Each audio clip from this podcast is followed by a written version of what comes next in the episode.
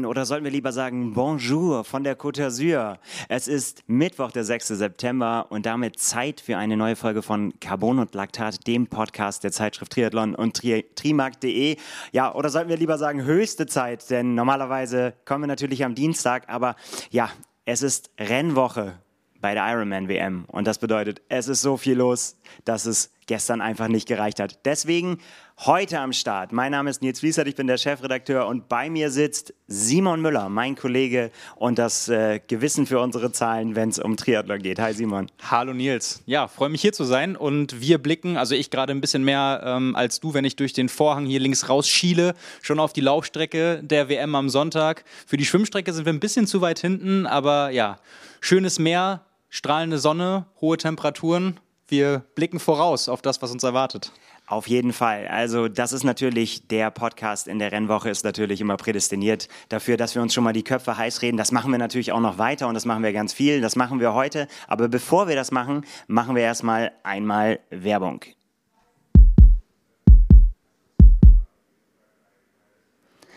Die heutige Episode wird uns nämlich präsentiert von in Silence. In Silence, das wird den meisten Hörern mittlerweile ein Begriff sein, denn der Sockenspezialist aus Hamburg, der ist seit gut fünf Jahren ein fester Teil der Triathlon-Szene. Bekannt geworden ist In Silence durch seine bunten, coolen Socken, die nicht natürlich nur gut aussehen, sondern auch in Sachen Qualität und Funktionalität punkten können dass diese Socken, die in Italien und Portugal produziert werden, höchsten Anforderungen gewachsen sind, das wissen wir allerspätestens, seitdem Gustav Eden in den Socken von In Silence den Ironman auf Hawaii im vergangenen Jahr mit Streckenrekord gewonnen hat. Apropos Ironman-Weltmeisterschaft, zur Feier der Race Week hat In Silence ein Goodie für dich, nämlich mit dem Code LACTAT sparst du bis zum 20. September 15% auf das gesamte Sortiment. Das umfasst neben einer riesigen Auswahl an Socken auch Caps, Headbands, T-Shirts und vieles mehr. Sicher dir mit dem Code LACTAT 15% und setze auf die Styles der Triathlon-Stars wie den der Norweger Christian Blumenfeld und Gustav Eden, aber auch Laura Philipp, Sebastian Kiele und vielen weiteren.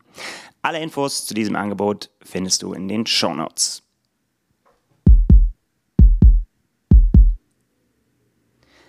Ja, Simon, Rennwoche in Nizza, nicht in Hawaii, sondern an der Côte d'Azur. Es ist aufregend, es ist anders und wir wollen uns darüber äh, ein bisschen unterhalten, ja, was wir so erwarten noch vom Rest der Woche, denn das ist ja bei Rennwochen immer so, das steigert sich ja quasi von, ja, so langsam geht's los bis jetzt wird's wild und alle können den Renntag kaum erwarten. Aber wie ist dein erster Eindruck? Ja, erstmal habe ich mich ganz persönlich total gefreut, hier wieder herzukommen. Äh, ich bin 2019 hier bei der Ironman 73 WM gestartet, eins meiner eigenen persönlichen sportlichen Highlights. Und äh, ja, wir kommen sicherlich gleich auch noch dazu, dass wir die Radstrecke gestern abgefahren sind. Habe ich natürlich viele Teile auch wiedererkannt, wo ich mich dann aus dem Auto raus selber habe runterfahren sehen und draufklettern sehen. Ähm, das waren auf jeden Fall sehr, sehr schöne Erinnerungen und ich muss sagen, ähm, so auch rückblickend über die Jahre mit äh, meinem absoluten Alltime-Favorite, dem Ironman 73 Rügen, auch der schönste Wettkampf, den ich je gemacht habe. Also die Kulisse hier ist wirklich traumhaft. Ähm, das Schwimmen so malerisch, wie man es eigentlich, ja, wobei Hawaii mit Sonnenaufgang morgens ist echt schwer zu toppen, aber würde ich sagen, hier steht dem nicht viel nach. Ähm, und die, die Radstrecke wird ja auch seit vielen, vielen Jahren von Ironman selbst äh, beworben als eine der schönsten Strecken, die man auf dem, äh, im, im Triathlon-Zirkus insgesamt so findet. Von daher habe ich mich da ähm, sehr gefreut, wieder hier zu sein äh, nach vier Jahren. Und ja, ich bin sehr gespannt, dann diesmal über die doppelte Distanz. Ähm, wie sich da vielleicht auch so ein kleiner Kreis schließt, weil äh, ja, die, die Zeichen stehen ja, wenn man in die Triathlon-Geschichte guckt, so ein bisschen so, dass 2019 hier was losgetreten wurde an Ort und Stelle, ähm, was dann den Lauf genommen hat, drei Jahre die Entwicklung bestimmt hat, neue Maßstäbe gesetzt hat, nämlich der, der 73 WM-Sieg von Gustav Iden, den viele damals haben nicht kommen sehen und äh, fast, glaube ich, niemand das, was in den drei Jahren folgte. Und jetzt stehen die Zeichen so, dass hier der größte seiner Art, äh, so wie wir ihn kennen jedenfalls, Jan Frodeno, ähm, seine Karriere beendet. Und äh, ja, da gibt es natürlich reichlich äh, Gesprächsstoff und äh, eine sehr, sehr besondere Konstellation, dass man jetzt in, in dem Kontext darüber redet. Auf jeden Fall. Zu Jan Frodeno kommen wir natürlich noch, aber ja, so der erste Eindruck, für mich ganz persönlich, ich finde, es ist so eine, so eine Mischung aus irgendwie so, ja, das kennt man von der WM und das ist irgendwie äh, komplett neu. So, ja, das kennt man, würde ich sagen, so, man sieht natürlich jetzt überall die Athleten, man sieht sie schon die Strecken ausprobieren und so weiter. Was aber natürlich auch ist im Vergleich zu Hawaii, haben wir natürlich das alles auf sehr, sehr engem Raum. Und hier ist es dann doch schon ein bisschen weitläufiger und es leben einfach deutlich mehr Menschen hier. Das heißt, es gibt hier auch ganz viele, die noch nichts damit zu tun haben, aber das bietet natürlich, und da werden wir nachher noch drüber sprechen, wenn wir über das Laufen reden, äh, auch Potenzial, dass hier natürlich richtig Halligalli sein kann an der Strecke. Ja, also der große Unterschied bei den Strecken an sich ist ja auch schon, dass ähm, die Laufstrecke auf Hawaii dafür bekannt ist. Und ich habe es ja letztes Jahr auch selber durchlitten, dass man auf dem Highway irgendwann wirklich getrennt von Zuschauermassen alleine für sich selber ist und äh, gar nicht weiß, äh, wenn man gerade ausblickt, wann es mal wieder links und rechts irgendwo reingeht. Und hier wirst du halt auf vier Laufrunden äh, eine ähnliche Stimmung haben, wie sie jedes Jahr sowieso hier ist, wie sie bei der 73 WM äh, hier schon war. Wirklich Spalier von Leuten, zweite, dritte Reihe an den Hotspots und dann, wenn die ganze Zeit nur alle fünf Kilometer einmal gedreht wird auf dem Kurs, äh, du angeschrien und angefeuert wirst, permanent. Ähm, das wird für die, die sonst immer auf Hawaii gestartet sind, eine ganz schöne Umstellung, glaube ich. Lass uns einfach die Disziplinen von vorne nach hinten durchgehen. Schwimmen können wir aus eigener Erfahrung noch nicht sagen. Wir waren noch nicht selbst im Wasser. Wir haben mhm. die Leute nur beobachtet. Aber man muss tatsächlich sagen, so, äh, im Moment ist der Strand einfach noch von ja, Strandvolk bevölkert. Also der ist natürlich auch hier alles viel, viel größer, viel, viel breiter. Das ist einfach noch normales Strandleben. Das wird sich natürlich die Tage zuspitzen. Aber ja, ansonsten ist das Schwimmen auch ja gar nicht unbedingt äh, so vom Sportlichen, das ist eine eigene Baustelle, aber so von den Anforderungen her nicht besonders und speziell. Es ist von der Temperatur her relativ warm. Also die Profis können sich eigentlich schon mal ziemlich sicher darauf einstellen, dass sie ohne Neopren schwimmen werden. Und äh, die Wellen sind vorhanden. Also wer denkt, das ist hier Ententeich, ähm, das kann natürlich so kommen. Aber diese Tage, also gestern, heute, sehen wir dann doch schon die eine oder andere Welle dann hier an den, an den Strand schwappen. Aber ich glaube insgesamt, ich meine, du bist den Kurs geschwommen, er muss dann halt länger geschwommen werden. Äh, nichts wirklich Besonderes, oder? Nee, also ich glaube auch, dass das äh, die Disziplin ist, die am ehesten an ähm, jetzt quasi auch von sportlicher Wertigkeit, Hawaii-Bedingungen rankommt. Einfach äh, Schwimmen wird ohne Neoprenanzug äh, sein. Es ist Salzwasser, es kann ein bisschen wellig sein, nicht extrem, aber schon so, dass man sich damit auseinandersetzen muss und man es merken wird während des Schwimmens. Äh, von daher da sind äh, Voraussetzungen, wie man sie sonst auch kennt und wahrscheinlich deswegen auch äh, Konstellationen nach dem Schwimmen, wie sie jetzt nicht überraschen werden. Einfach, äh, weil das das widerspiegeln wird, was man sonst auch von, von Hawaii vielleicht aus den Vorjahren mit den entsprechenden entsprechenden Protagonisten und auch von anderen Rennen äh, kennt. Da gibt es jetzt, glaube ich, keine, keine besonderen Ausreißer. Ja, und ich glaube, das ist auch das, was man jetzt so, wenn man mit den Profis spricht und was man hört, nachdem sie sich jetzt auch hier die ersten Eindrücke gemacht haben. Viele sind ja auch schon länger da. Viele waren das ganze Jahr über, haben Camps hier gemacht, immer mal wieder haben sich die Sachen angeguckt. Und äh, eigentlich ist das, äh, das Schwimmen äh, wird letztendlich ähm, von vielen einfach dafür so, so äh, ist, ist für sie halt interessant, wo bin ich, wenn hier der Affentanz losgeht. Und natürlich ist da die Rede von der Radstrecke, vom Radfahren. Es ist schon viel darüber gesprochen worden, aber ich glaube, man kann auch gar nicht genug darüber sprechen, denn wir waren da gestern unterwegs, wir haben uns äh, das haben Eindrücke gesammelt, sind die Strecke mit dem Auto abgefahren und es waren eindrückliche Erlebnisse. Ja, also es ist wirklich kompletter Wahnsinn. Ich äh, kannte große Teile der Radstrecke, andere dementsprechend einfach nicht, weil die Runde hier größer ist als bei der 73-Strecke, die es ja auch immer noch gibt. Der lange Anstieg ist auch ein anderer, die Abfahrt am Ende ist die gleiche. Ähm, aber man muss auch im, im Endeffekt sagen, ähm, weil wir eben auch über das Schwimmen gesprochen haben, es gibt keine andere Ironman-Strecke, wo es für das Gesamtergebnis im Endeffekt so irrelevant sein wird, wenn man beim Schwimmen Zeit verliert. Ist natürlich nie ideal, aber es gibt ja einfach Athleten, die landen im Gesamtranking ähm, traditionell relativ weit vorne und da weiß man einfach, da geht es nicht um Tagesform, sondern die haben einfach das Schwimmniveau nicht. Ich denke da an, an Joe Skipper, ja. letztes Jahr an so jemanden wie Leon Chevalier, der Siebter geworden ist, von dem man auch äh, ausgehen kann, dass der jetzt nicht ganz vorne mit aus dem, aus dem Wasser kommt. Und die können natürlich hier ihre Karten äh, mit einer Radlaufkombination ganz anders ausspielen als auf Hawaii. Also man hat letztes Jahr am besten Beispiel gesehen, wenn du da nicht in der Spitzengruppe bist, dann kannst du das eigentlich nicht mehr gewinnen. Ähm, dann kannst du vielleicht mit ganz, ganz viel Glück und der Renndynamik noch Dritter werden oder vielleicht Top, Top 5, äh, so wie es ein Joe Skipper letztes Jahr gerade noch geschafft hat.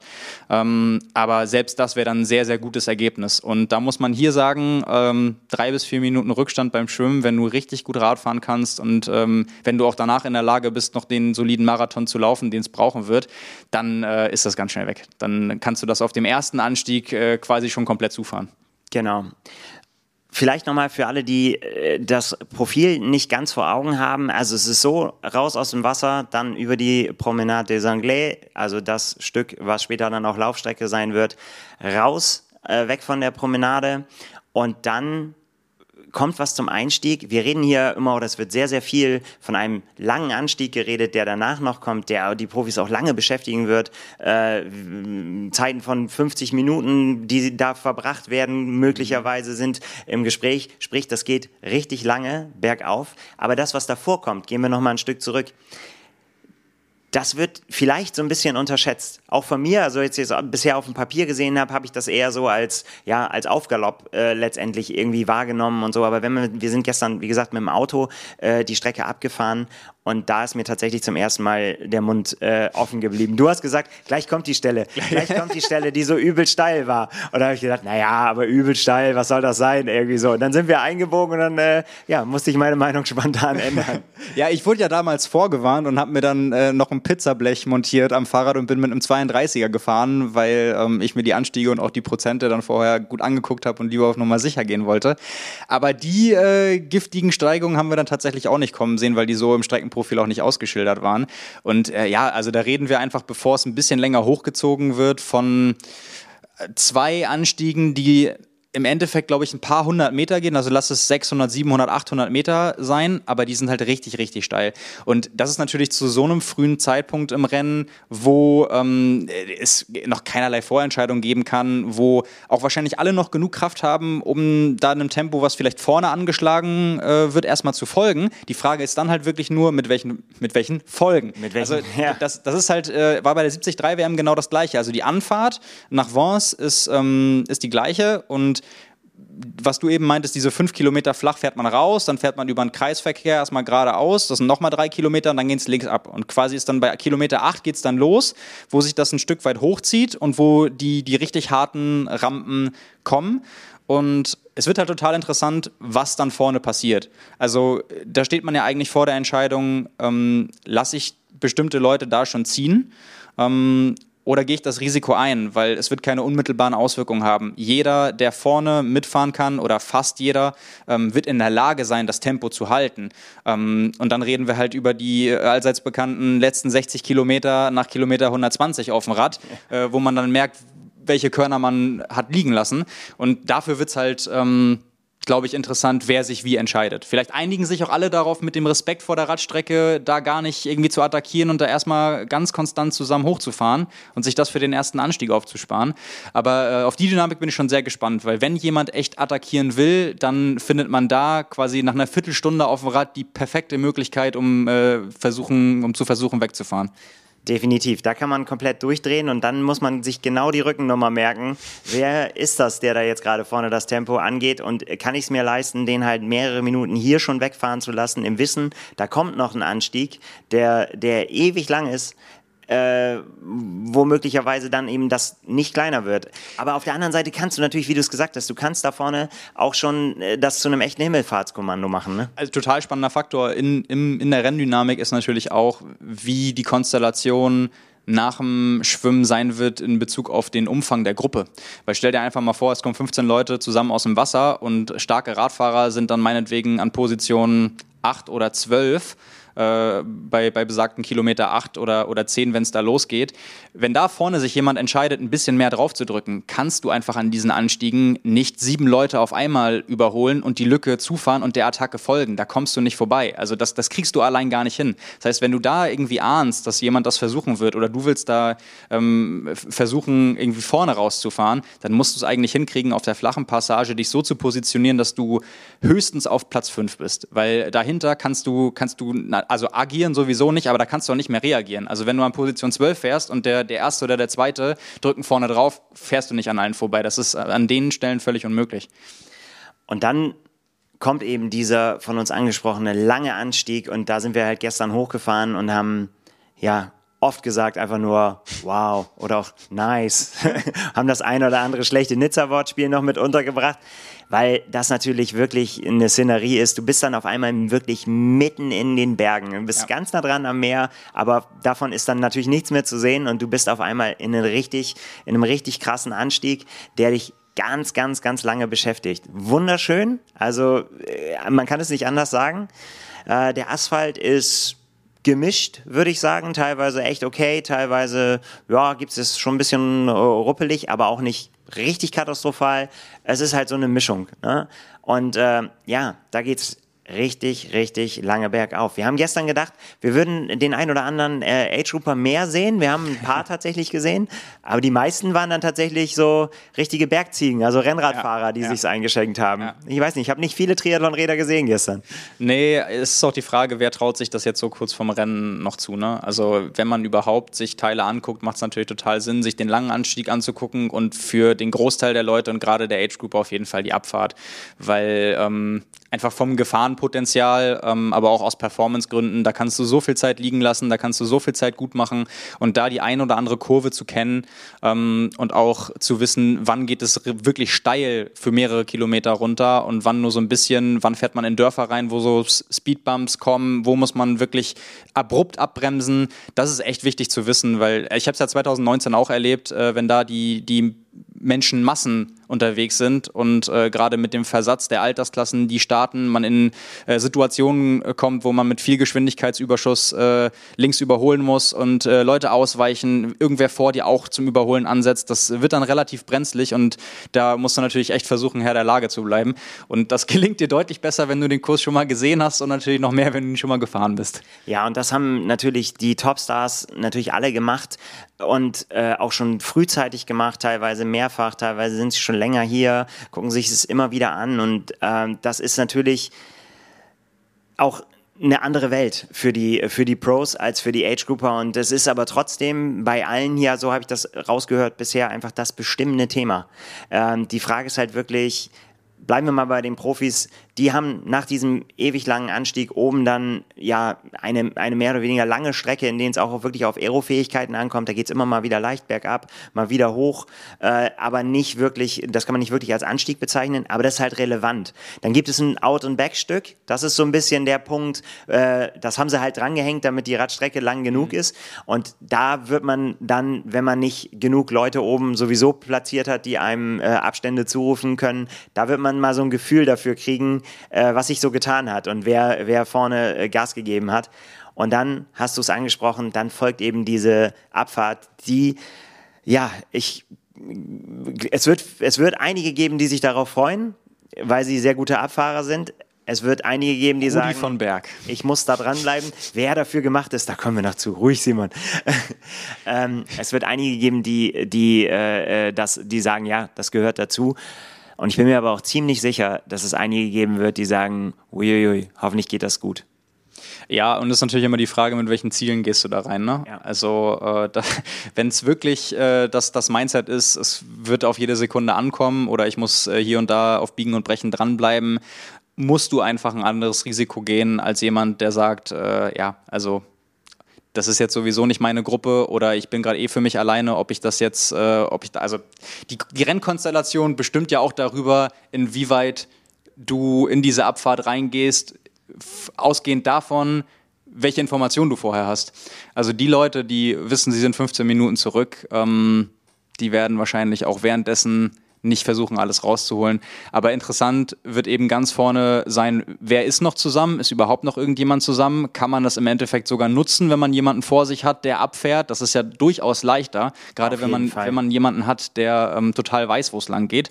Und äh, ja, das. Äh, das könnte auf jeden Fall ins, äh, interessante Konstellationen ergeben. Und äh, eben gerade schon meine Anspielung auf, auf Leute wie Rudi von Berg, wo man ja gesehen hat, genau auf diesem Kurs, genau in dieser Abfahrt äh, 2019 sich ja da seinen dritten Platz erarbeitet hat äh, bei der, bei der 73 WM hier. Nur durch Streckenkenntnisse und Abfahrfähigkeiten. Der ist, äh, wäre am Ende nicht schnell genug gelaufen, um sonst in die, in die Top 5 oder sogar Top 8 zu kommen. Der ist halt bei der, bei der Dreier-Vierer-Gruppe mitgekommen, dadurch, dass er sich auf dem Rad vorne äh, abgesetzt hat und genau die Abfahrt für sich nutzen konnte. Und da gibt es ja so ein paar Franzosen und Spezialisten hier. Rudi van Beck ist ja hier groß geworden, kennt deswegen jede Straße wie seine Westentasche. Ähm, wenn du diesen Wettkampf schon mal gemacht hast, also auch das unter Rennbedingungen kennst, in der Wettkampfgeschwindigkeit, was ja echt nochmal was anderes ist, als beim Training so ein bisschen zu gucken oder die Strecke mit dem Auto abzufahren, ähm, das wird einigen Leuten, glaube ich, wirklich einen Vorteil verschaffen. Auf jeden Fall, ich würde fast sogar sagen, es ist, also wenn du das nicht hast, also wenn du diese Streckenkenntnis nicht hast, dann hast du, dann hast du schlechte Karten, weil da kommen dann tatsächlich, wir reden hier fast von 30 Kilometer Abfahrt ja. und das hat gedauert. Ja. Und ich kann euch sagen, also mit dem Auto ist das nicht zu empfehlen, wenn man hinten drinne sitzt. Für den Fahrer geht's noch einigermaßen. Für alle anderen Insassen äh, auf keinen Fall aufs Handy gucken, keine Notizen machen. Also, um es klar zu sagen, es wird einem kotzübel, weil es geht einfach um die Kurven. Es gibt, geht um Serpentinen. Es geht also wirklich steile Kurven, die gefahren werden müssen. Es geht einfach rechts, links, rechts, links. Es ist wild. Es ist wirklich, es ist wirklich wild. Es ist wunderschön und wie gesagt, für, für Leute, die das gerne machen, die gerne abfahren, ist das ein Traum. Ja. Aber wie gesagt, Rennrad nicht und unterm, unterm Hintern, sondern Triathlonmaschine. Das wird für viele ein Faktor sein. Äh, man muss hier sein Rad beherrschen können oder man muss sich selbst beherrschen können. Am besten beides, weil wer da zu viel Risiko geht, der, also das muss man ganz ehrlich so sagen. Ich will nicht sagen, das ist ein gefährlicher Kurs. Auf keinen Fall. Es ist, es ist das, was es ist. Es ist ein Kurs mit Abfahrten und das muss man beherrschen, wenn man hier an den Start geht. Sonst wird, äh, davon darf man sich nicht überraschen lassen. Ja. Das auf jeden Fall. Und wir haben ja auch eindrucksvoll gesehen, dass man mit dem Auto nicht den Hauch einer Chance hat gegen äh, Radfahrer. Nicht nur gegen die, die abfahren können, sondern einfach, wenn du mit dem Fahrrad da runterfährst, ähm, dann bist du deutlich schneller unterwegs als mit dem Auto.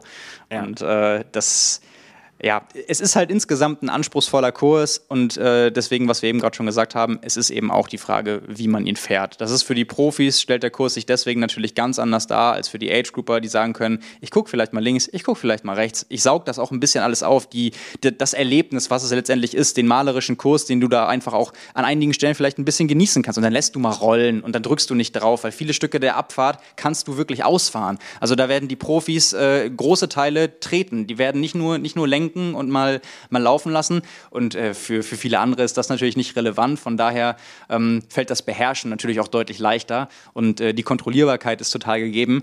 Ähm, ja, und bei den, bei den Profis spielt das natürlich die, die viel größere Rolle. Ja, und was eben noch dazu kommt, äh, sind natürlich auch die Begebenheiten. Du hast es angesprochen, es sind Ortsdurchfahrten, es sind unfassbar viele Verkehrsberuhigungen, also so Speedbumps, äh, über die man drüber muss. Und die sind nicht so, dass man sagen kann, ähm, ich bleibe jetzt einfach drauf und ja. überfahre die. Das geht auf keinen Fall.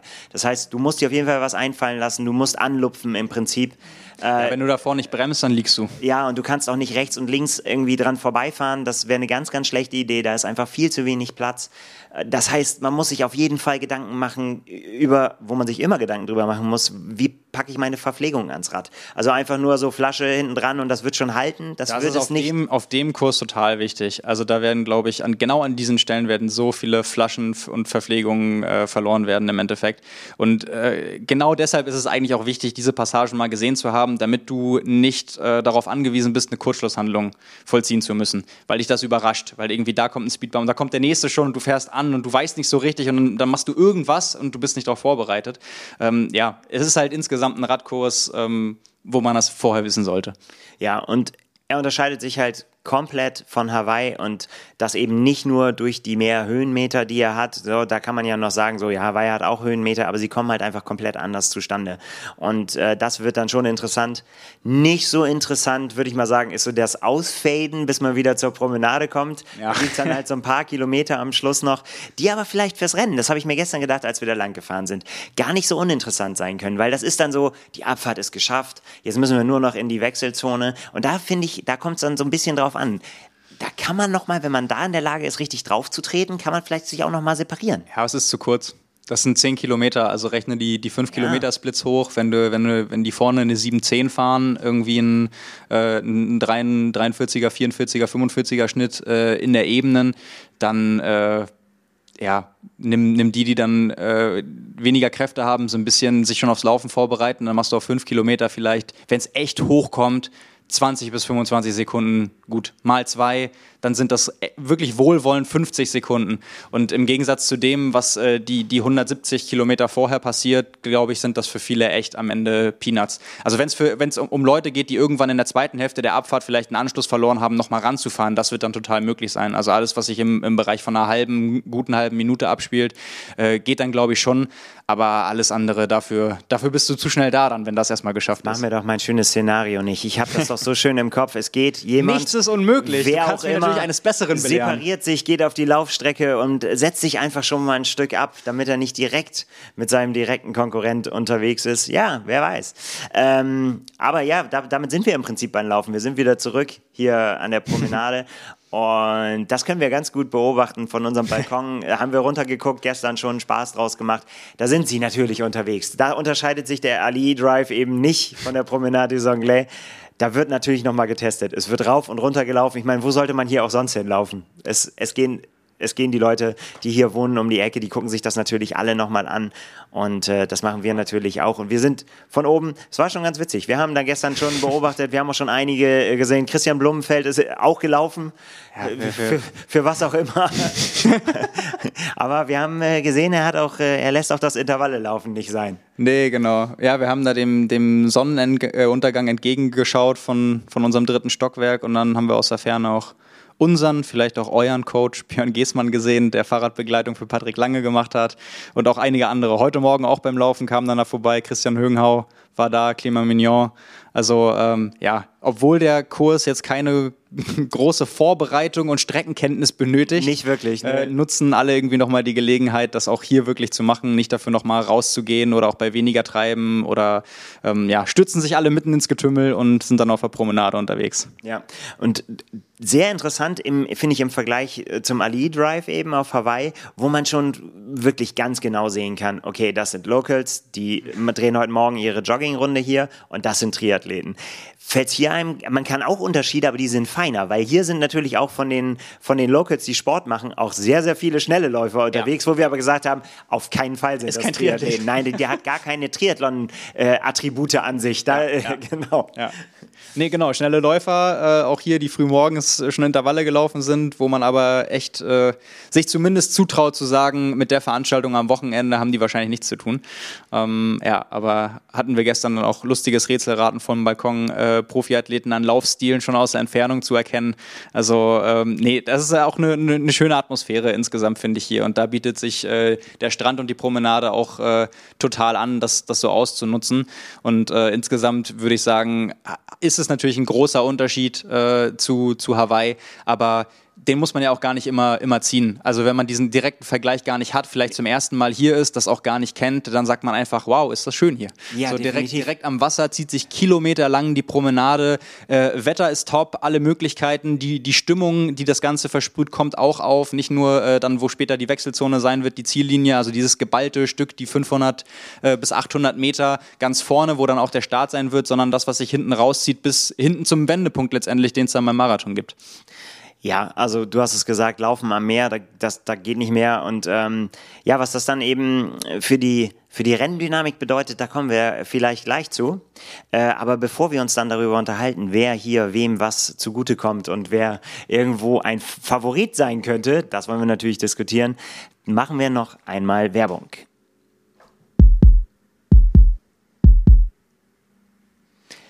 Unser Werbepartner ist Pillar Performance. Worum geht es bei Pillar Performance? Pillar ist ein Mikronährstoffunternehmen und die Produkte aus dem Pillar-Sortiment sollen Leistungssportlern unter anderem bei der Erholung helfen und Energie geben. Leistungssportler, dazu gehören zum Beispiel Jan Frodeno, über den wir noch sprechen werden, und auch der frisch gebackene Vize-Weltmeister auf der 70-3-Distanz, Frederik Funk. Die setzen nämlich bei ihrer Regeneration auf das Triple Magnesium von Pillar. Und hinter diesem Produkt steht der oft als Vater der HFV-Forschung bezeichnete Dr. Dan Plus. Und dieses Triple Magnesium enthält eine besonders wirksame Dosis an Magnesiumglycinat. Das tut gut und finde ich persönlich nicht ganz unwichtig, schmeckt dabei auch noch gut. Zum Beispiel in der Variante Ananas, Kokosnuss oder in der Beerenausführung. Das Triple Magnesium einfach in den Shaker geben und dann jeden Abend vor dem Schlafengehen als Schlummertrunk runter damit. Wenn ihr Pillar-Produkte ausprobieren möchtet, dann geht einfach auf pillarperformance.eu und nutzt den Code TRIMAG mit großem T und großem M, geschrieben in einem Wort, für 15% Rabatt auf eure erste Bestellung. Infos dazu findet ihr in den Show Notes.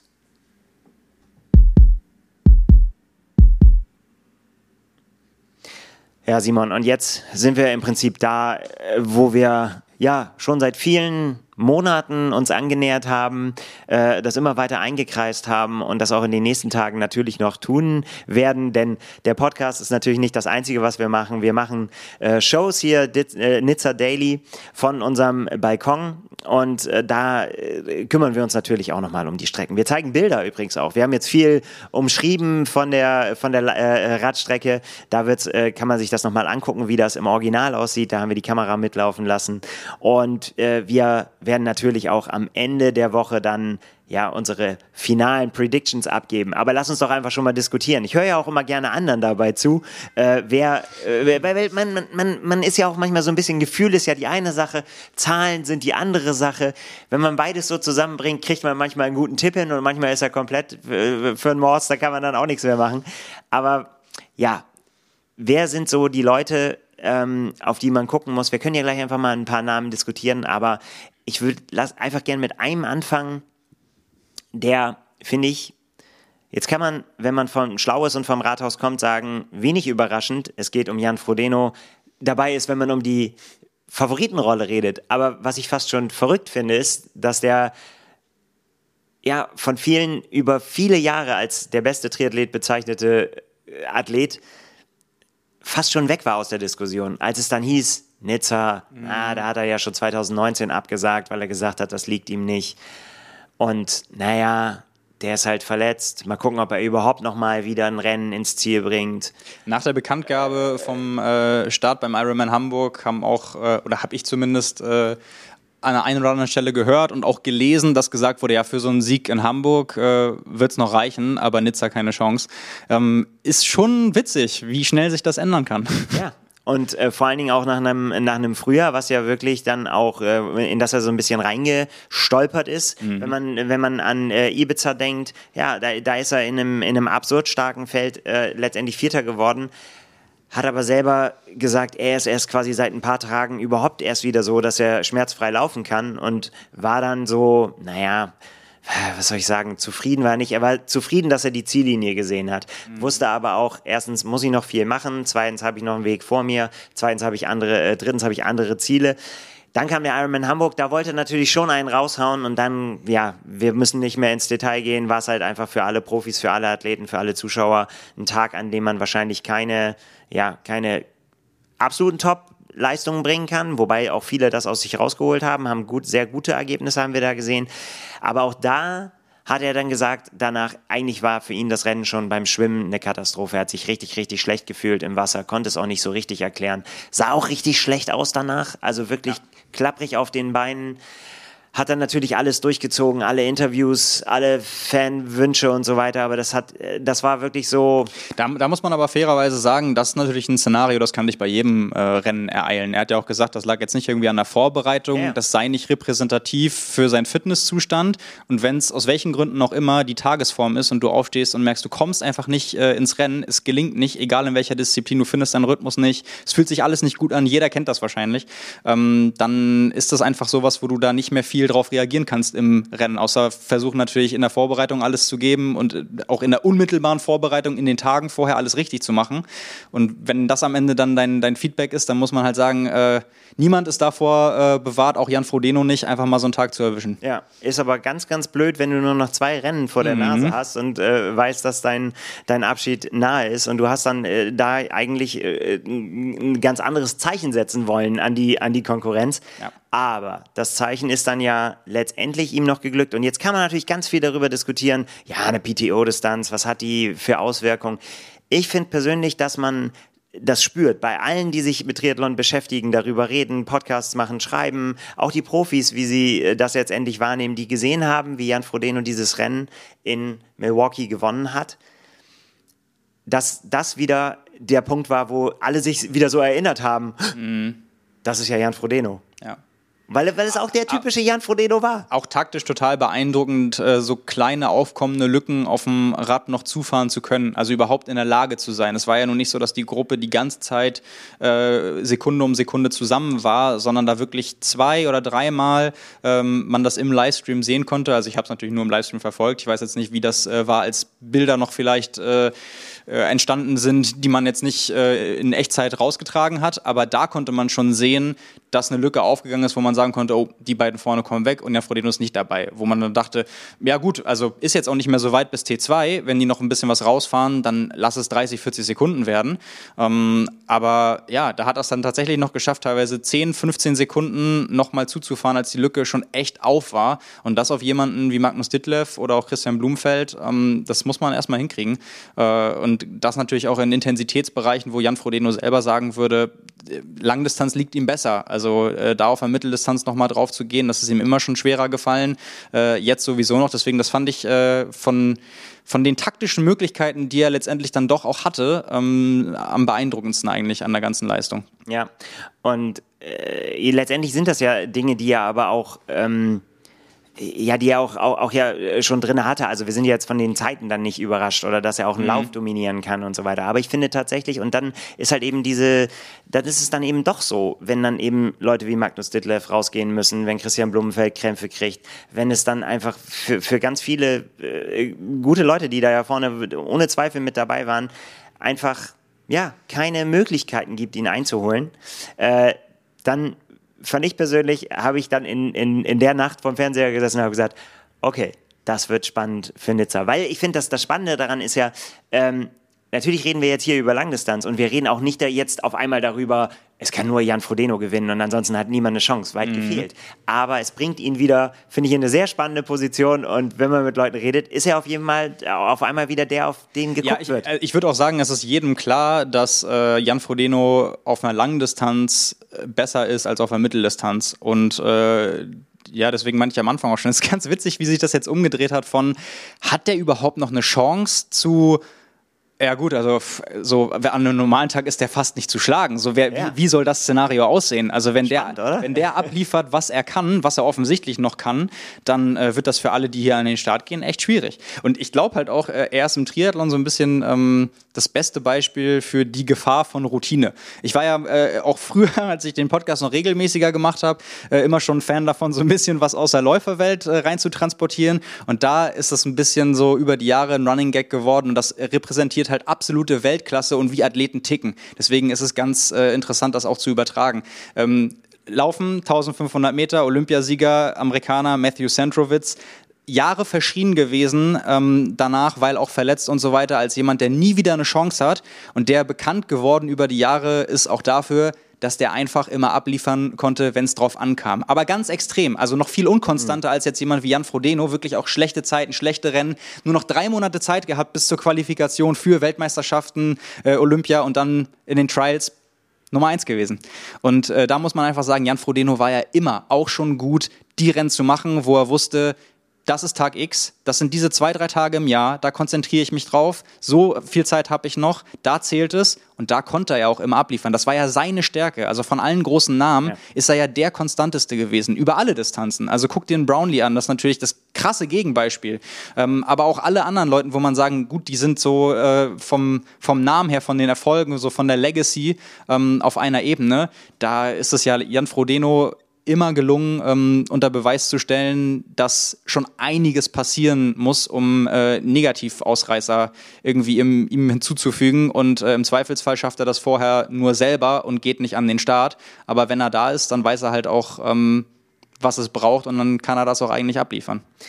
Ich bin sehr gespannt, wie er damit umgehen wird, dass natürlich jetzt äh, diese Komponente, letztes Rennen, Abschied und so weiter noch dazukommt bisher glaube ich, konzentriert er sich ja immer, so habe ich ihn zumindest auf, auf Ibiza kennengelernt, da hat er gesagt, irgendwie so, er wird eher von außen immer wieder daran erinnert, für ihn selber, er hat so viele Ziele, und äh, er ist eigentlich damit beschäftigt, sich jetzt quasi zu konzentrieren auf das, was er macht. Und damit ist er, ist er gut bedient. Aber es wird natürlich hier jetzt geballt kommen. Und ich bin, bin, bin wirklich gespannt, ob, auch ob er, ob er vielleicht ein bisschen anders wird. Ich meine, Jan Frodeno war immer einer auf Hawaii, den man immer gesehen hat. Der hat dann zwar die, den Status hatte er immer und den hat er auch weiterhin. Der kann einladen, der kann sagen, kommt alle zu mir und stellt mir eure Fragen. Wir machen das gebündelt hier an einem Ort. Äh, dann muss ich nicht reisen, dann kommt ihr zu mir.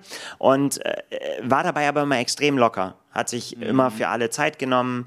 Äh, jeder ist zum Zug gekommen, der, der, der sich da angemeldet hatte und so weiter. Das bin ich gespannt, ob das jetzt auch so ist oder ob wir vielleicht auch mal einen, einen nervöseren Jan Frodeno sehen können. Ich habe das auf Ibiza nicht, nicht, ihn nicht so erlebt. Ich habe ihn auf, in Hamburg auch nicht so erlebt. Ähm, das einzige Mal, wo ich ihn so gesehen habe, war eigentlich 2016 in Rot, mhm. als, er, als er das Wort Weltbestzeit nicht mehr hören konnte. Da war, hm, da war es so irgendwie so, jetzt reicht es auch langsam, lass uns mal Rennen machen und dann gucken wir weiter. Ja, ja es geht halt um viel. Ne? Also für ihn auch selber, wenn er, wenn er an der einen oder anderen Stelle schon mal hat fallen lassen, das Letzte, was ihm eigentlich noch fehlt, ist ein Abschied äh, mit einem WM-Titel. Und das wäre halt echt was Großes. Und das ist ihm natürlich auch klar. Und die Motivation, die er daraus ähm, gezogen hat, sicherlich über Monate jetzt, ähm, wird immens sein. Und äh, dieser ganze Prozess im Training, in der Vorbereitung zu wissen, es ist echt das letzte Mal, macht, glaube ich, schon was mit dir. Das kann er uns dann nochmal erzählen, was genau das war. Aber ich, ich kann mir echt gut vorstellen, ähm, dass der Druck, den er da spürt und auch so ein bisschen die, diese, ja, vielleicht Nostalgie von dem jetzt nochmal alles und dann nie wieder. Also das ist ja schon nochmal, äh, Jan van Berkel hat das letztens gesagt, äh, dass im Training vor seinem letzten Rennen nochmal so dieses, ich kann jetzt ganz andere Dinge machen, ich bin vom Mindset ganz anders aufgestellt, weil ich weiß, es ist alles das letzte Mal. Ja. Und äh, das wird ja bei, bei Jan Frodeno das Gleiche sein. Ja, er hat und, neulich mal gepostet, irgendwie so, kann kaum glauben, dass das mein letztes Intervalltraining ist ja, hier auf der Bahn. Ja. ja, ja, genau solche Sachen. Und äh, wenn du im Rennen weißt, unmittelbar vor dem Rennen weißt, ähm, jetzt noch mal alles und dann war's das. Und vor allem diese Chance, es ist ja eine richtig große Chance. Also äh, da jetzt noch mal nach Jahren der Pause und Verletzung und Corona mit 42 nicht auf Hawaii, sondern auf einer ganz anderen Strecke zu zeigen, ich kann mit einem WM-Titel äh, abtreten, ich kann das erreichen, wovon viele immer gesagt hätten, das wird nicht möglich sein, um dann äh, ja alle irgendwie eines Besseren zu belehren, ähm, wäre natürlich einmal für ihn eine totale Märchengeschichte und äh, ja wäre irgendwie auch sehr sehr beeindruckend. Lass uns über seine Konkurrenten reden, denn das wollen natürlich äh, so viele ihm dann vielleicht auch alles Gute wünschen und sich vielleicht auch freuen, äh, dass, dass, äh, dass er weg ist irgendwann, weil sie ihm zwar zu seiner Karriere gratulieren, aber auch sagen können so, ja, Jetzt, äh, Mach sind, den Platz frei. Jetzt sind wir dran. Wobei das natürlich immer an jedem selber liegt. Ne? Das ja. ist halt einfach so. Er hat, er hat die Szene halt einfach durch seine Erfolge so dominiert. Ja. Aber ja, lange Rede, kurzer Sinn. Hier sind natürlich ganz viele, die, äh, und das meinte ich vorhin am Anfang, auf jeden Fall das Potenzial haben, auch äh, aktiv das Rennen zu gestalten und nicht nur zu sagen, irgendwie so, äh, hoffentlich hat Jan Frodeno einen schlechten Tag, dann kann mhm. ich an ihm vorbeifahren. Ja. Lass uns über ein paar Namen reden. Lass uns vielleicht mit Patrick Lange anfangen, den wir heute getroffen haben. Ja. Video gibt es dann übrigens äh, Augen auf äh, auf unserem YouTube-Kanal Triathlon Insider. Da werden wir mit den, äh, mit den Athleteninterviews natürlich jetzt beginnen. Und ja, wie, wie hast du ihn erlebt?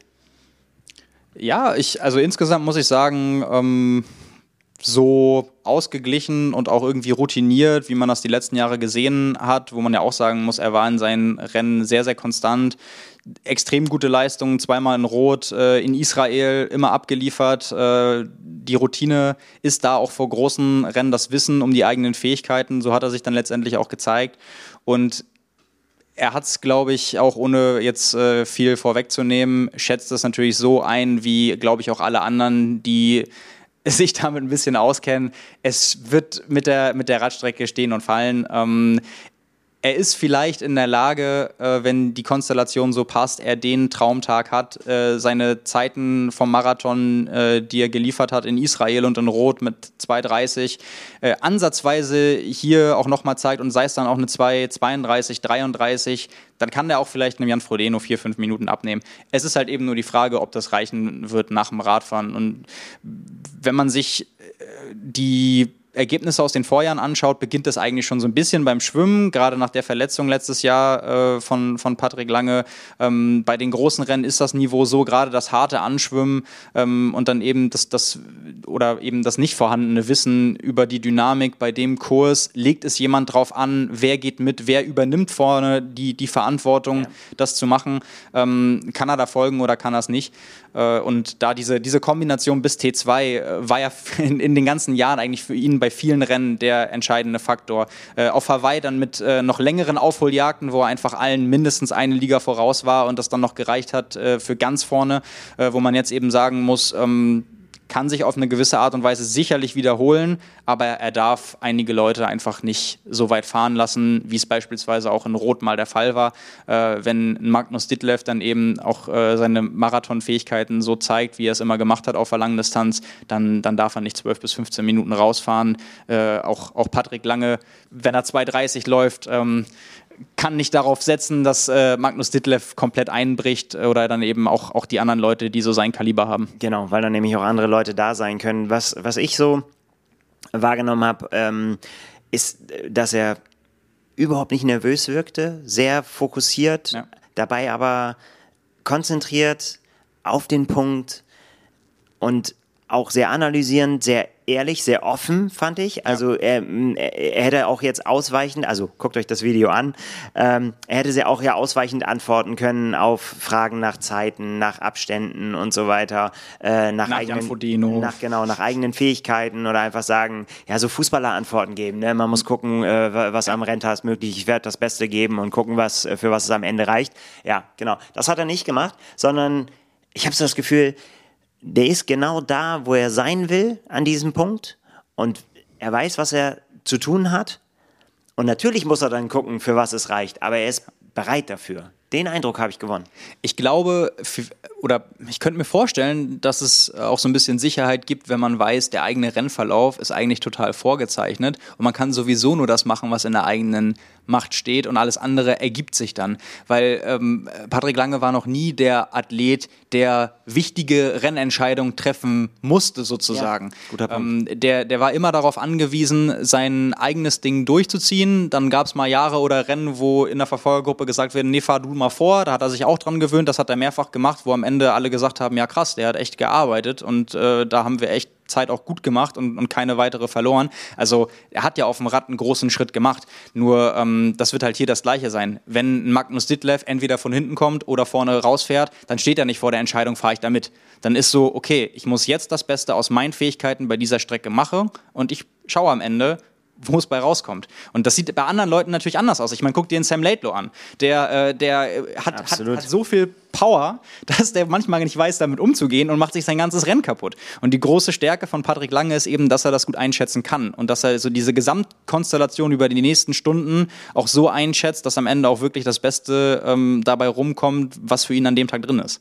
Lass uns mal über Sam Laidlow reden. Ich habe so ein bisschen das Gefühl, als wenn der hier gerade fast so ein bisschen untergeht in der ganzen äh, Diskussion, der Vize-Weltmeister, äh, weil ja, weil wir, weil wir ihn in, in Rot zwar bärenstark gesehen haben, aber dann eben humpelnd über die Laufstrecke und ist so so ein Gefühl. Ich habe irgendwie gerade das so so, wenn wenn er wenn wenn es um ihn geht, heißt es ganz häufig irgendwie so, ja, der hat das drauf hier äh, äh dabei zu sein, aber äh, ja, wenn er es übertreibt, dann geht er hoch und damit ist irgendwie so die Diskussion raus. Ich, ich frage mich halt, ob, äh, also dies frage ich mich natürlich auch, ist, wie ist es? Wie, wie hat er seine Verletzung überstanden?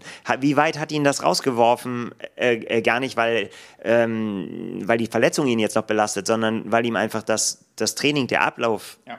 der geplant war, fehlt. Ja. Das, das wird halt spannend zu sehen und, und mit was für einem Selbstbewusstsein steht er hier am Start also so wie er sich jetzt zuletzt gegeben äh, hat, fand ich, dass das durchaus von Selbstzweifeln geprägt war. Ähm, und dass er auch ganz bewusst ja gesagt hat, sein Ziel ist es, ähm, die Erfolge zu zeigen und äh, den, den Weg, den man eben nach oben gehen kann, auch innerhalb, also nicht innerhalb kürzester Zeit, weil der Junge macht, glaube ich, seit dem sechsten Lebensjahr Triathlon und das sind schon fast 20 Jahre, sondern so in der öffentlichen Wahrnehmung, dass du einfach die Konstellation, den Tag, äh, dein Rennszenario brauchst, um es auf der großen Bühne einmal äh, zu schaffen und dein Ausrufezeichen zu hinterlassen. Ähm, und das hat auch echt viel mit Selbstvertrauen zu tun, glaube ich. Also diese Entscheidung, wenn du es kannst, zu treffen und zu sagen, weil er war befreit letztes Jahr auf Hawaii. Ihm hätte es ja niemand übel genommen, wenn er, wenn am Ende der fährt seine 4 Stunden 4 und dann, dann, dann läuft er halt eine, eine 2,58 und dann wird er Elfter dann hätten ja auch viele gesagt, ja, solides Rennen. Guter Kampf. Hat sich, hat hat sich getraut. was getraut. Ja. Und wenn der, weil der, der ist ja jetzt erst 24 oder 25. 24, ja. ja wo, wo man sagen würde, krass. Also wenn der sich in den nächsten drei Jahren beim Laufen noch richtig macht, dann wird es für die meisten echt schwierig, weil die Schwimm-Rad-Kombination ist aktuell die beste, die wir auf der Distanz äh, haben. Das hat, also wenn er fit ist, das haben wir auf Hawaii Ja. letztes Jahr ganz klar gesehen. Ähm, und Deswegen, diesen Faktor wird er halt aus zwei Gründen nicht haben. Einmal, weil äh, die Leute zumindest noch trotz der Resultate auf ihn schielen und das wissen aus dem letzten Jahr und einfach, weil sein Mindset auch ein anderes ist. Du gehst anders an den Start, wenn du dieses Erfolgserlebnis schon mal gehabt hast. Daran misst du dich selber, daran willst du dich auch messen, daran willst du wachsen und äh, ich, ich glaube, äh, das wird ihm schon zugesetzt haben, dass äh, es eigentlich ein Kurs ist und ein Rennen, wo er nochmal einen draufsetzen könnte, vom direkten Vergleich zur Konkurrenz und eben die äußeren Umstände ihm es nicht ermöglicht haben, jetzt besser vorbereitet zu sein. Ja, also das glaube ich nämlich auch, dass dass irgendwie das das aber ja, aber das, sein Mindset ist glaube ich ist glaube ich geblieben. Also wir werden trotzdem jetzt keinen taktisch abwartenden äh, Sam Laidlow sehen, weil das würde für ihn auch überhaupt gar keinen Sinn ergeben, einfach die von dir angesprochene Stärke, um die ausspielen zu können musst du ja die anderen kitzeln. Du musst die ja, ja zu unvernünftigen Sachen ja. bringen. Die Frage ist nur, wie vernünftig er dann selber dabei mhm. äh, ist oder ob es äh, ob es dann übertreibt oder nicht. Das wird eine ganz spannende äh, Konstellation, finde ich. Auf der auf der anderen Seite äh, glaube ich auch, dass der quasi die die Rücknummer hat, wo man wo die wo viele Athleten sagen würden so, ja, lass ihn machen und wir gucken wir müssen jetzt tatsächlich auf uns gucken, wie, ja. wie du gerade gesagt hast, wie, wie Patrick das letztendlich auch machen wird, weil, weil das natürlich irgendwo das Risiko äh, beinhaltet, dass man sich übernimmt, wenn man, wenn man Sam Laidlow folgt. Und äh, das Spannende ist halt, das wird bei Magnus Ditlev anders sein. Nach seinen beiden dominanten Rotsiegen und auch äh, nach Hawaii letztes Jahr mit Platz 8, trotz fünf Minuten Zeitstrafe und so weiter. Ähm, das, äh, da wird nur die Frage sein, wer kann.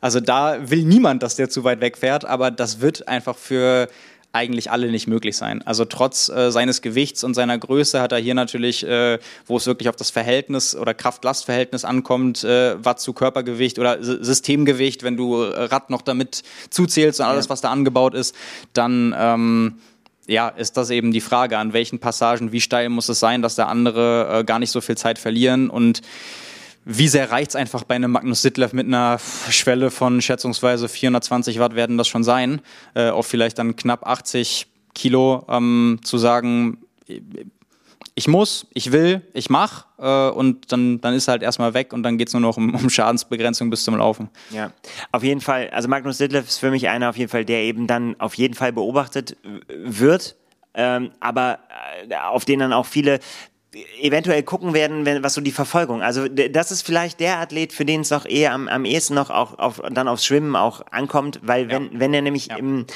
im, wenn er sehr gut aus dem Wasser kommt, wie wir es jetzt ja auch, äh, auch schon gesehen haben, dann hat er natürlich dann sofort die Chance, das Rennen dem äh, schon früh diesen Stempel aufzudrücken. Dann fährt er bei den Spitzen ran und genau. am ersten großen Anstieg weg. Und wenn er halt die zwei Minuten bekommt, dann braucht er den, den langen Anstieg erstmal überhaupt, um an die Spitze des Rennens zu kommen. Und ja. dementsprechend schwieriger wird es natürlich auch viel Zeit am Ende noch rauszuholen. Genau, und dann sehen wir nämlich eben das, was in Rot passiert ist, dass er, dass er so ein Ding nämlich eben dann auch zu Ende bringen kann und nicht einbricht, auch wenn drohende Gefahr hinter ihm ist.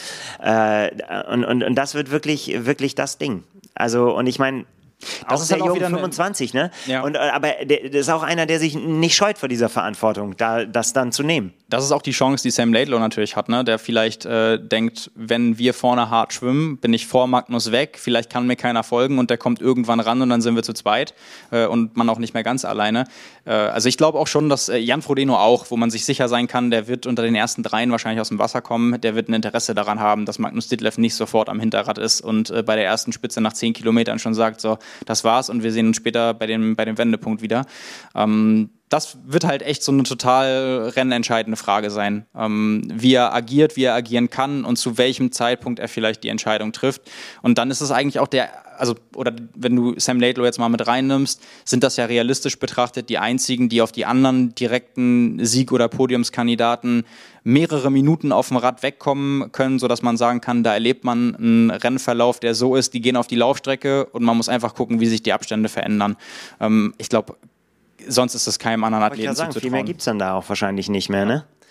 Dann sind wir nämlich eben bei den, ja, bei den potenziellen Verfolgern. Einer, der vielleicht noch weiter vorne mit dabei sein könnte, wäre Braden Curry. Den mhm. darf man dabei nicht vergessen. So, der, der ist ja, das hat er ja auch in St. George gezeigt, dass er da in, in dieser Gruppe nicht falsch aufgehoben war. Nee, das stimmt. Ähm, ja, das, das ist auf jeden Fall, Fall einer. Und dann sind wir halt eben bei den, bei den ja, vermutlichen Verfolgern. Und davon gibt es dann halt auch eine ganze Menge, die natürlich nichts äh, an Taktik an den Tag legen können, außer nach dem Schwimmen jetzt aber mal ran an die ja. Gruppe und dann ab dafür. Das ist ja sowieso die Frage, inwieweit wird es da eine ne Gruppe überhaupt geben und wie lange wird es die geben? Ähm, weil auch der Kurs ist natürlich nochmal anders als, als in St. George. Aber klar, irgendwie ein Braden Curry, äh, jetzt ein, Daniel Beckegaard hat gestern, glaube ich, erst, vorgestern, gestern abgesagt. Ja. Ähm, der wäre natürlich auch ein absoluter Kandidat dafür gewesen. Äh, und dann hast du eben auch von der Fraktion äh, so ein bisschen ungewiss ähm, jemanden wie Clément, Clément Mignon, der hier gewonnen hat, das, das Rennen, also den Ironman äh, Nizza im, im Sommer, die Strecke deshalb kennt, äh, letztes Jahr auch prompt äh, beim Hawaii-Debüt unter den Top Ten gelandet ist, äh, mehrfach gezeigt hat, dass er trotz seines Alters, der ist glaube ich auch erst 25 oder 26, ähm, 24, ja. Ja, guck mal, er ist 24, auf der Langdistanz tendenziell eher besser ist als auf der Mitteldistanz aktuell.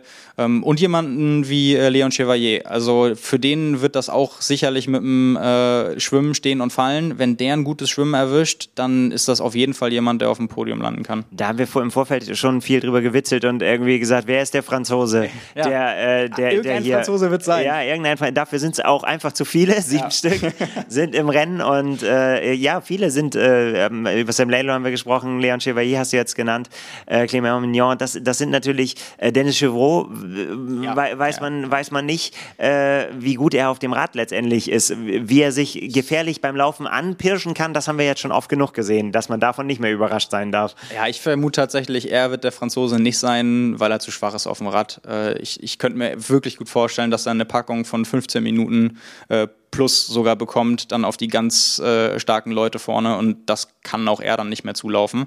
Ähm, ja, Rudi von Berg äh, als Teilzeitfranzose yeah. muss man ja quasi quasi noch hier äh, mit in den Ring werfen. Der war zwischendurch äh, länger verletzt. Da ist so ein bisschen die Frage, inwieweit äh, kann da das Laufen am Ende auf dem Niveau konkurrenzfähig sein, selbst wenn er stark schwimmt und sehr gut über die Radstrecke kommt, was ihm echt zuzutrauen ist. Äh, Glaube ich, wird es am Ende nicht nicht reichen für ein Podium. Aber wenn der den Tag erwischt und da seine seine Kenntnisse auch ausspielen kann, äh, vielleicht jemand für die Top 5. Auf jeden Fall. Wir können, ich meine, wir können jetzt nicht, nicht, nicht mehr alle Namen durchgehen, das wollen wir auch gar nicht. Aber ich meine, einfach um mal sie mal fallen gelassen zu haben, ist natürlich Peter Hemmerich, von dem wir ja. wahnsinnig viel gesehen haben dieses Jahr, ja. der in der Form seines Lebens äh, zu sein scheint, weil er einfach es geschafft hat, seine alten Probleme hinter sich zu lassen und sich jetzt wieder voll konzentrieren kann, ist ein Name. Äh, Christian Hohenhau, äh, Radrakete, aber wir, wir werden sehen. Das, das sind so diese Namen. Viele Dänen am Start übrigens. So Chris Lieferman mhm. hat, hat aufhorchen lassen. Das, das, das sind so Namen, wo ich persönlich, die, die muss man natürlich alle im Hinterkopf haben. Und irgendeiner wird es natürlich auch sein am Ende, wo man sagt, so, ja, guck mal, der hat es noch in die Top 5 geschafft. Ja. Aber da finde ich, da, da verdichtet sich's vorne. Aber ich meine, es sind genug, genug Leute, die das spannend machen können. Ja, total. Und da muss man ja nichtsdestotrotz äh, auch sagen, dass es total schade ist, dass es einige nicht an den Start geschafft haben. Klar, also jetzt mal die, die genau, äh, die, die Norweger natürlich ausgeklammert, die von Anfang an gesagt haben, sie werden ähm, dieses Jahr darauf verzichten, egal jetzt aus welchen Gründen das letztendlich entstanden ist, aber das war ja eine langfristige Entscheidung, die haben ja nicht kurzfristig abgesagt. Aber äh, jetzt quasi die, die sonst noch noch ähm, sich angebahnt hätten, wo man viele Monate gehofft hat, dass da noch was kommt, wäre natürlich jemand gewesen wie Alistair Brownlee, der durch Verletzungsprobleme nicht da ist, wie, wie Javier Gomez, äh, der vor äh, der, der Ironman WM in ähm, St. George total fit war, dann spontan absagen musste und danach äh, nach einer Verletzung nicht mehr in Gang gekommen ist, wo man auch ja. geguckt hat über den Sommer, kommt da noch was, kommt da ein Quali-Rennen und äh, die Probleme sind ja auch längerfristig. Dann jetzt so kurzfristige Absagen äh, von, von Daniel Beckegaard auch. Ähm, das wären natürlich alles Leute, die man ja, ganz vorne mit auf dem Zettel äh, hätte haben müssen. Jemand, der natürlich noch äh, übrig bleibt, sozusagen beim absoluten Favoritenkreis ist Joe Skipper ähm, den wir jetzt vorhin auch schon mal haben fallen lassen, äh, der auf Hawaii mehrfach gezeigt hat, dass man es auch ey, nach, nach, ziemlich weit vorne schaffen kann, wenn man äh, in der Gruppe rauskommt, die vier Minuten später äh, vom Rad steigt und wenn man das auf Hawaii schafft und so Rad fährt wie er oder so Rad fahren kann, äh, wie er es schon ganz oft gezeigt hat. Ja, verrückte Dinge schon abgezogen. Ja, also mit der, ähm, mit der Radlaufkombination, auch damals den Marathon bei Jan Frodenos Weltbestzeit 2016 schneller gelaufen als Jan Frodeno. Ähm, ja, wenn er das auspackt, dann muss man mal abwarten, wie sich das auf dem Rad entwickelt. Also da gibt es durchaus ein Rennszenario, wo er sogar gewinnen könnte. Da muss natürlich alles passen, aber äh, das würde jetzt, glaube ich, nicht viele überraschen, wenn der am Ende das erste Mal dann bei einer Ironman-WM auf dem Treppchen steht. Ja, und hat so viel Erfahrung wie, äh, wie nicht viele in diesem Feld. Ich ja. meine, Jan Frodeno und Patrick Lange sind die beiden einzigen mit Weltmeister-Ehren, die, äh, die wir hier begrüßen können. Ja. Äh, Jan Frodeno fünf Finishes, äh, Patrick Lange vier und Joe Skipper hat nämlich auch schon fünf, fünfmal gefinisht bei der WM. Also da durchaus große Erfahrung vorhanden, große ähm, Erfahrung, auch aufgrund seines Alters, auch muss man sagen, einer der ältesten Athleten. Und da würde ich gerne deine Einschätzung zu nochmal hören. Ist Cameron Wolf, 40 Jahre alt, fünf Finishes bei der Ironman WM. Ja, ein, ein Typ, den wir brauchen auf jeden Fall. Ja. Also, äh, ich meine, wir reden immer über Radfahren, ne? Wir reden, lass uns auch über den Radfahrer reden im Feld. Ja, ja, ja, das stimmt. Ich, also ich kann mir, ich kann mir nicht vorstellen, dass er eine Rolle spielt für die, für die Top 5. Ähm, und das wird halt interessant, wie sehr, also gleiche Frage wie bei Sam Laidlow auch, wie sehr möchte er und kann er es drauf anlegen, auf dem Radfahren, nach, äh, beim Radfahren, äh, auf dem Radkurs nach ganz vorne zu kommen.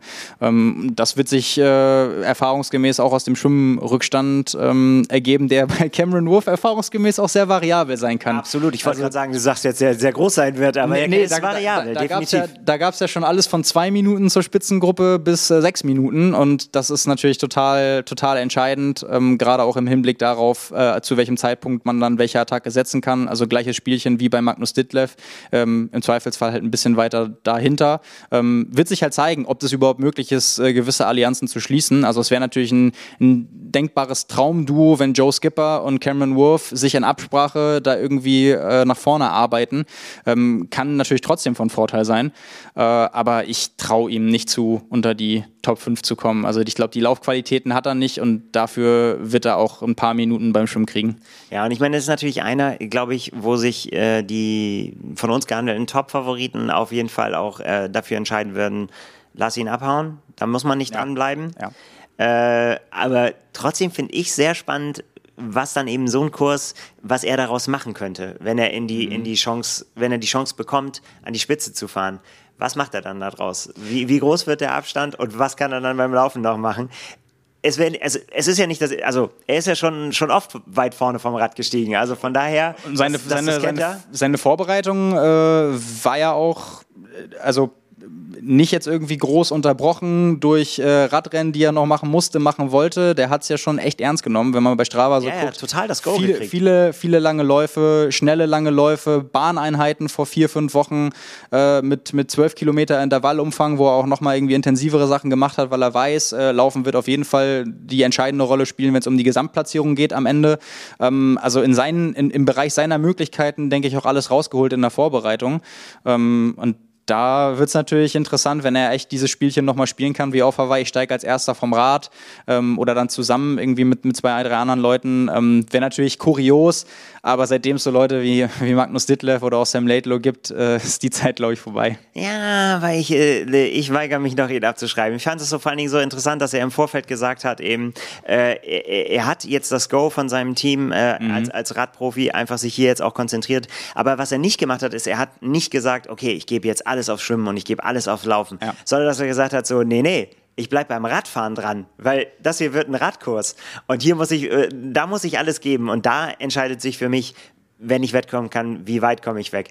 Und äh, ich finde das unheimlich bereichernd. Ich finde das einfach spannend für, für, für die Konstellation, weil er sich da einfach so, so durchbeißen muss. Und ich, ich, also, auch wenn man sagt irgendwie so, ja, Sam Laidlaw hat ihm den, äh, den Radrekord auf Hawaii abgenommen, mhm. da hat er, das hat sich dann im Nachhinein gezeigt, Corona gehabt an dem Tag und äh, äh war, war derbe beeinträchtigt. Und ich glaube, das hätte natürlich alles hinten raus beim Laufen wahrscheinlich nicht gereicht, aber das, äh, ich, ich, ich traue ihm, trau ihm was zu. Ich bin gespannt.